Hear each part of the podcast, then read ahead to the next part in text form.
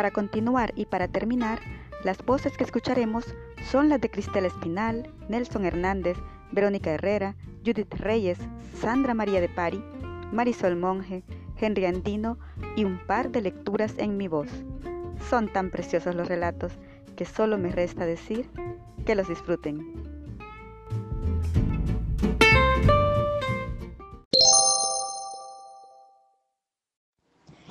Mas no es esto lo que quería decir. Nubes se amontonan sobre mi cabeza, mucha tierra. Pájaro de largo pico, no saco pelotillas de la alcuza. Sombra, no saco sombras de los agujeros. Sigo dando roces de vagabundo como aquella noche atormentada que me tumbó en el lugar de la pérdida. Del desierto creí saber algo, de los perros un poco más, de los hombres todo.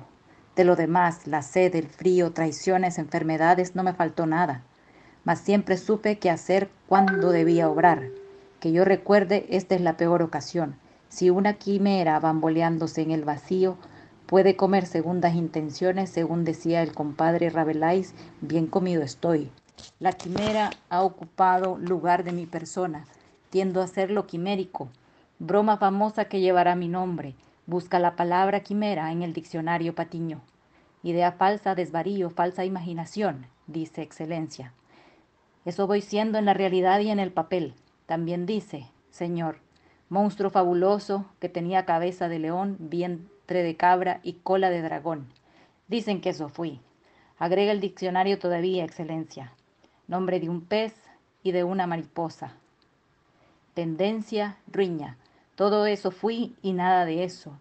El diccionario es un osario de palabras vacías. Si no, pregúntaselo a De la Peña. Las formas desaparecen, las palabras quedan para significar lo imposible. Ninguna historia puede ser contada, ninguna historia que valga la pena ser contada, mas el verdadero lenguaje no nació todavía. Los animales se comunican entre ellos sin palabras, mejor que nosotros, ufanos de haberlas inventado con la materia prima de lo quimérico, sin fundamento. Ninguna relación con la vida. ¿Sabes tú, Patiño, lo que es la vida, lo que es la muerte? No, no lo sabes, nadie lo sabe. No se ha sabido nunca si la vida es lo que se vive o lo que se muere. No se sabrá jamás. Además, sería inútil saberlo, admitido que es inútil lo imposible. Tendría que haber en nuestro lenguaje palabras que tengan voz, espacio libre, su propia memoria, palabras que subsistan solas, que dejen el lugar consigo, un lugar, su lugar, su propia materia, un espacio donde esa palabra suceda igual que un hecho, como en el lenguaje de ciertos animales, de ciertas aves, de algunos insectos muy antiguos. Pero existe lo que no hay.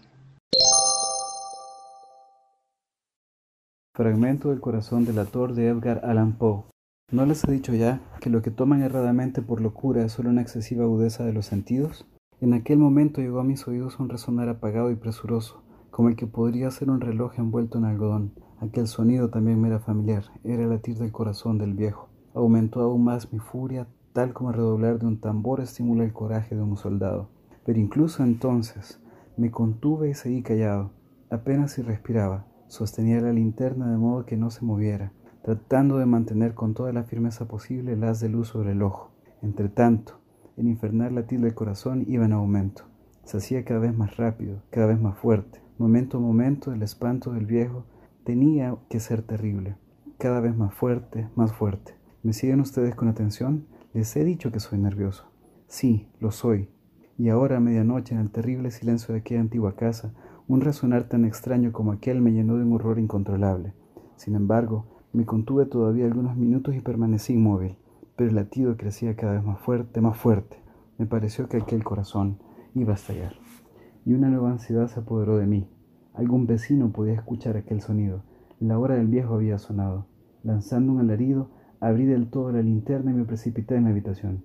El viejo clamó una vez, nada más que una vez.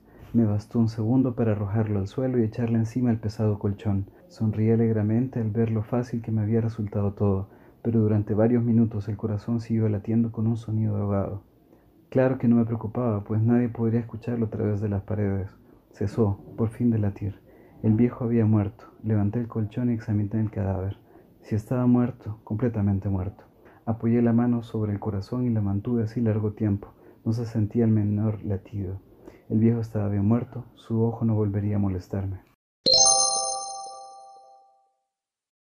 Bueno, les voy a leer un fragmento de este libro que se llama Leyendas de Cuscatlán, que ha sido escrito por Carmen González Huguet, salvadoreña, escritora salvadoreña, y ha sido ilustrado por Renato Mira. Este libro es súper precioso, es un libro con unos cuentos maravillosos escritos por ella. Eh, en su portada dice para, para sus nietos, ¿no? Para mis nietos. Y les quiero leer este cuento que se llama Gotita. A ver, les leo espero que lo disfruten mucho.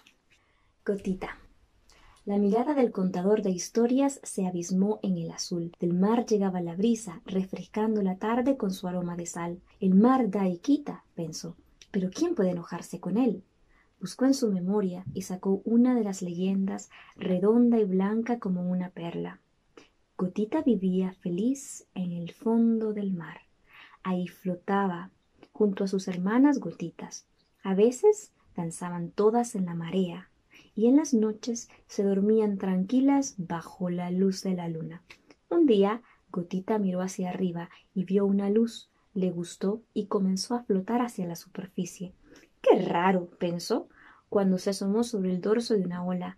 Más allá del mar había un mundo enorme. En el cielo azul brillaba una bola de fuego y a lo lejos divisó la línea del horizonte. Había una playa en la que el mar se hacía espuma y más allá las altas montañas parecían tocar el cielo. Gotita quiso de pronto conocer todo aquello. Entonces vino la brisa y vino el sol y le ayudaron a evaporarse. Gotita se desprendió de la ola y de pronto flotó en el aire. Ya no eres parte del mar, le dijo la brisa, y diciendo esto la impulsó cada vez más arriba. Espera, dijo Gotita, que de pronto sintió mucho miedo. ¿A dónde me llevas? No temas, respondió la brisa. Hay otras gotitas como tú que forman parte de esa nube. Así era. Gotita flotó y flotó, cada vez más alto. Desde arriba, el mar, la playa y la tierra se veían muy pequeñitos. Se elevó muy alto y pronto se sintió parte de aquel cuerpo como de azúcar que se extendía grande y suave como una enorme masa de algodón. Dentro de la nube había muchas gotitas como ella. Algunas eran más pequeñas y otras más grandes, pero todas flotaban como parte de aquella blancura esponjosa que la brisa empujaba. ¿Cómo llegaste aquí? Le preguntó Gotita a una gota grande. Como tú, respondió. Me evaporé y la brisa me ayudó a subir hasta este lugar. ¿Y cómo haremos para descender? preguntó Gotita. Hmm, espera que sople un viento frío. Él nos condensará y nos hará caer sobre la tierra. Gotita no estaba muy convencida, pero en eso sintió el viento que soplaba en su dirección. El frío hizo que otras gotitas se condensaran y se fusionaran con ella. Se puso grande y gorda como la otra gotita. Cuando el viento sopló de nuevo con su aliento helado, Gotita cayó hacia la tierra. ¿Qué haces? ¿Por qué me empujas? preguntó Gotita. Te bajo a la tierra convertida en lluvia, respondió el viento. Las plantas y los animales te necesitan, añadió, y diciendo esto, sopló, y Gotita descendió entre los remolinos, truenos y rayos de un gran aguacero. Cayó sobre la hoja de una planta de maíz, que amortiguó su caída, y luego se deslizó hasta el suelo. La tierra la absorbió y después las raíces la mezclaron con la savia y circuló por la planta hasta quedarse atrapado dentro de un grano de maíz. ¡Qué raro! pensó Gotita. Ahora soy parte de esta mazorca rubia. Hoy, ¿qué será de mí? Pero las gotitas dentro de las mazorcas no pueden llorar. Se quedó ahí, quietecita, hasta que unas manos cortaron la mazorca, la desgranaron y sembraron la semilla en la tierra. Gotita se quedó, se dio cuenta de cómo el grano de maíz germinó y lo acompañó en su crecimiento hasta que una de las hojas la lanzó de nuevo al aire durante la respiración. Cayó la tierra. La lluvia empujó a Gotita hasta un río que corría caudaloso. ¿A dónde me llevas? preguntó. Estaba cansada, después de haber visto tantas cosas, y pues solo quería dormir. Te llevo de regreso a donde tus hermanas, respondió el río. Que corría muy deprisa, deprisa hacia la costa. Y diciendo esto, la empujó hasta la desembocadura y Gotita se dejó llevar. Se sumergió entre la espuma y esa noche volvió a dormir tranquila junto a sus hermanas, mecida por las olas, bajo la luz plateada de la enorme luna. Espero que lo hayan disfrutado y nada, que estén muy bien. Un abrazo.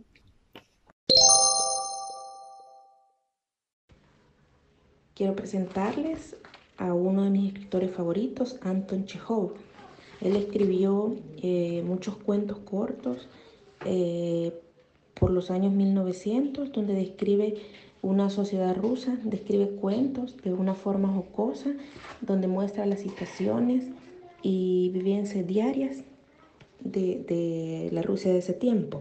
El cuento que voy a leerles se llama Buena colección. Hace días fui a visitar a mi amigo, el periodista Misha Kovrov. Le hallé sentado en un sofá limpiándose las uñas y tomando té. Me ofreció un vaso. Sin pan no suelo tomarlo, rehusé. Manda por pan. De ningún modo, exclamó él. A un enemigo le daría, a un amigo jamás. Qué raro, ¿y por qué? Ahora lo verás, ven aquí.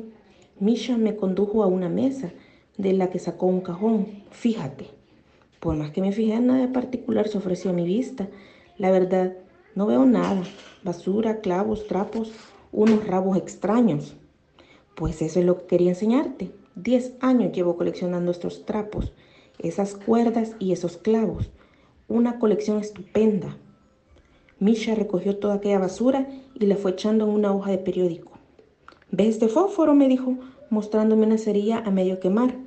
Es la mar de interesante. La encontré el año pasado en una rosquilla que compré en la panadería de Sebastianov. Por poco me ahogo. Menos mal que mi mujer estaba en casa y me dio unos golpes en la espalda para que la despidiera, que si no llega a estar se me queda la cerilla en la garganta. Mira esta uña. Apareció hace tres años dentro de un bizcocho que me vendieron en la panadería y confitería de Filipov. El bizcocho, como ves, no tenía manos ni pies, pero sí uñas. Caprichos de la naturaleza.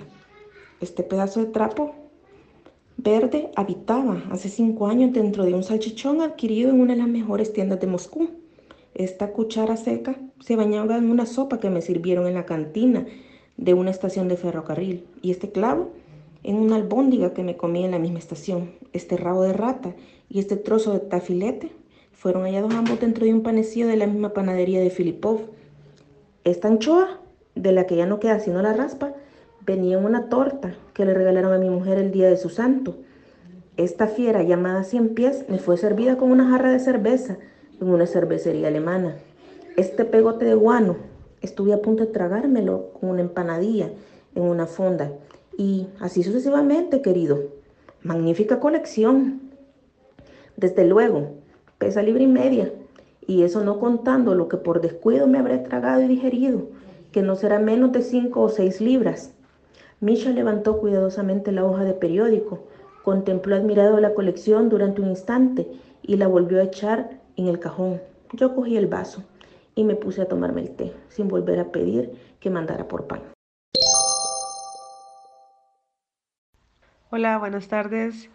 Eh, me disculpo que ayer no me pude conectar a la reunión. Eh, voy súper bien con el libro, llegando casi al 60%. Me está gustando bastante. Eh, y también felicito a todos los que hicieron las lecturas en voz alta. Eh, fue una belleza escucharlos, toda la diversidad de lecturas que, que habían, a cual más hermosa. Algunas voces de verdad me sorprendieron, así como de locutores. ¡Wow! Así que súper lindo fue escucharlos. Tal vez comentarles, aquí les envío mi lectura de eh, leyendo en voz alta. Uno de mis libros eh, que más me ha gustado en la vida ha sido el de Corazón, el diario de un niño. Me encanta, así toca mis fibras más sensibles. Y, pues les voy a leer un pequeño párrafo de, ese libro, que me gusta muchísimo. Em, eh, voy a leer un pedacito que se llama Nuestro Maestro. Martes 18, dice el libro, porque es el diario del niño. Desde esta mañana también me gusta mi nuevo maestro. Durante la entrada, mientras él se instalaba en su sitio, se asomaban de vez en cuando a la puerta varios de sus discípulos del año anterior para saludarlo. Buenos días, señor Perlboni. Buenos días, señor maestro. Algunos entraban, le tomaban la mano y se escapaban. Se veía que lo querían mucho y que habrían deseado seguir con él. Él les contestaba, buenos días, y les estrechaba la mano, pero sin mirar a ninguno. Durante cada saludo se mantenía serio, con su arruga en la frente, vuelto hacia la ventana contemplando el tejado de la casa vecina. Y en lugar de alegrarse de aquellos saludos, se adivinaba que le daban pena. Después nos miraba uno tras otro con mucha atención. Empezó a dictar pasando entre los bancos, y al ver a un chico que estaba que tenía la cara muy enrojecida y con unos granitos, dejó de dictar le tomó la barbilla y le preguntó qué tenía, tocándole la frente para ver si tenía fiebre. En ese momento, un chico se puso de pie y empezó a bufonear a espaldas de él. Se volvió de pronto, como si lo hubiera adivinado, y el muchacho se sentó y esperó el castigo con la cabeza baja y encarnado como la grana. El maestro se acercó a él, le posó la mano sobre la cabeza y le dijo, no lo vuelvas a hacer. Y no dijo más. Se dirigió a la mesa y acabó de dictar. Cuando concluyó, nos miró unos instantes y con voz lenta y aunque ronca, agradable, empezó a decir, escuchad, tenemos que pasar juntos un año. Procuremos pasarlo lo mejor posible. Estudiad y sed buenos. Yo no tengo familia, vosotros sois mi familia. El año pasado todavía tenía mi madre, se me ha muerto, me he quedado solo. No os tengo más que a vosotros en el mundo. No poseo otro afecto ni otro pensamiento. Debéis ser mis hijos. Os quiero bien y debéis pagarme con la misma moneda. Deseo no castigar a ninguno. Demostrad que tenéis corazón. Nuestra escuela será una familia y vosotros mi consuelo y mi orgullo. No os pido que lo prometáis de palabra, porque estoy seguro de que en el fondo de vuestras almas ya lo habéis prometido y os lo agradezco. En aquel momento apareció el bedel a dar la hora. Todos abandonamos los bancos despacio y silenciosos. El muchacho de las piruetas se aproximó al maestro y le dijo con voz temblorosa, Perdóneme usted, el maestro lo besó en la frente y le dijo, Bien, bien, hijo, bien, bien, hijo mío, anda. Poema de Juan de Dios Pesa, poeta mexicano, Reír llorando. Viendo a Garrick, actor de la Inglaterra, el pueblo al aplaudirlo le decía, Eres el más grandioso de la tierra y el más feliz, y el cómico reía. Víctimas del spring, los altos lores en sus noches más negras y pesadas iban a ver al rey de los actores y cambiaban su spring en carcajadas. Una vez ante un médico famoso, llegóse un hombre de mirar sombrío. Sufro, le dijo, un mal tan espantoso como esta palidez del rostro mío. Nada me causa encanto ni atractivo. No me importan mi nombre ni mi suerte. En un eterno spring muriendo vivo, y es mi única pasión la de la muerte. Viajad y os distraeréis. Tanto he viajado. Las lecturas buscad. Tanto he leído. Que os ame una mujer. Si soy amado. Un título adquirido noble he nacido.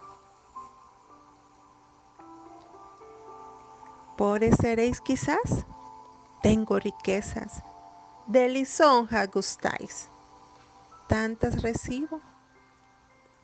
¿Qué tenéis de familia? Mis tristezas. ¿Vais a los cementerios? Mucho, mucho. De vuestra vida actual tenéis testigos. Sí, mas no dejo que me impongan yugos. Yo les llamo a los muertos mis amigos y les llamo a los vivos mis verdugos. Me deja, agrega el médico, perplejo vuestro mal, y no debo acobardaros. Tomad hoy por receta este consejo. Solo viendo a Garrick podéis curaros. ¿A Garrick? Sí, a Garrick. La más remisa y austera sociedad lo busca ansiosa. Todo aquel que lo ve muere de risa. Tiene una gracia artística asombrosa. ¿Y a mí me hará reír? Ah, sí, os lo juro. Él, sí, nada más él. Ah, más que os inquieta. Así, dijo el enfermo, no me curo. Yo soy Garrick. Cambiadme la receta. ¿Cuántos hay que cansados de la vida, enfermos de pesar, muertos de tedio, hacen reír como el autor suicida sin encontrar mal para su mal remedio? Ay, cuántas veces a reír se llora. Nadie en lo alegre de la risa fíe, porque en los seres que el dolor devora, el alma llora cuando el rostro ríe. Si se muere la fe, si huye la calma, si solo abrojos nuestras plantas pisan, lanza la faz la tempestad del alma, un relámpago triste, la sonrisa. El carnaval del mundo engaña tanto que las vidas son breves mascaradas. Aquí aprendemos a reír con llanto y también a llorar con carcajadas. Del libro Hojas de Ruta de Jorge Bucay. Anatomía de un día maravilloso. Todo salió redondo, como si lo hubiera planeado. El despertador no se trabó. Al bañarse quedaba jabón en la regadera y el agua no se enfrió. El pan no se quemó su hijo lo besó espontáneamente y hasta le dijo, papi, te quiero. Consiguió asiento en el micro, llevó paraguas y valió la pena porque llovió. Vio a una mujer hermosa y ella le devolvió la mirada. Le dijeron que era simpático. Cobró su sueldo y sin descuentos. Alguien le contó un chiste nuevo y era bueno. No olvidó las llaves esta vez. El perro saltó para saludarlo. Su equipo de fútbol ganó 2 a 0. Un amigo lo invitó a una fiesta. Su esposa le había cocinado su plato favorito y después de cenar le confesó seductoramente que tenía ganas de hacer el amor con él. Así, en un mismo día, todas las publicitadas cosas simples de la vida aparecieron rendidas a sus pequeños pies humanos. Salió al jardín, miró la luna y de pronto sintió como si ésta le preguntaba, ¿es suficiente esto para ser feliz? Él la miró de reojo, esbozó una sonrisa y susurró lentamente, no, pero sin duda un día como hoy es una gran ayuda para seguir adelante.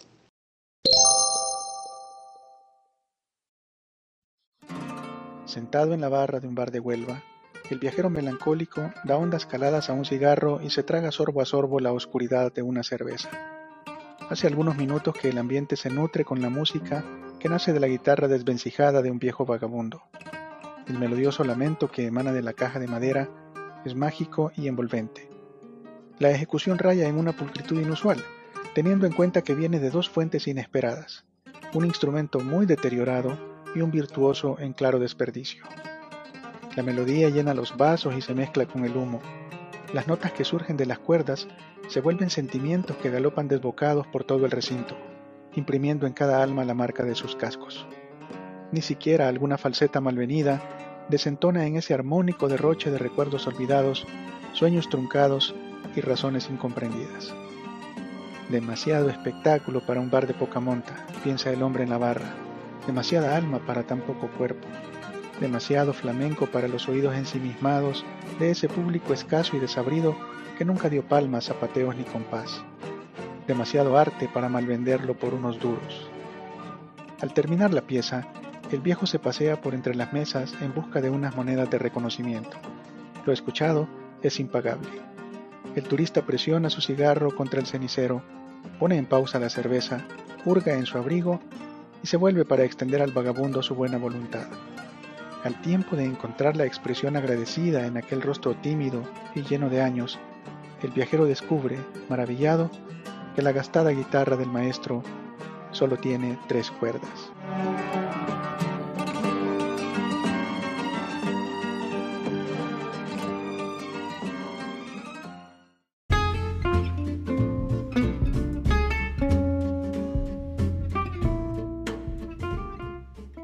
Qué bonito, qué bonito.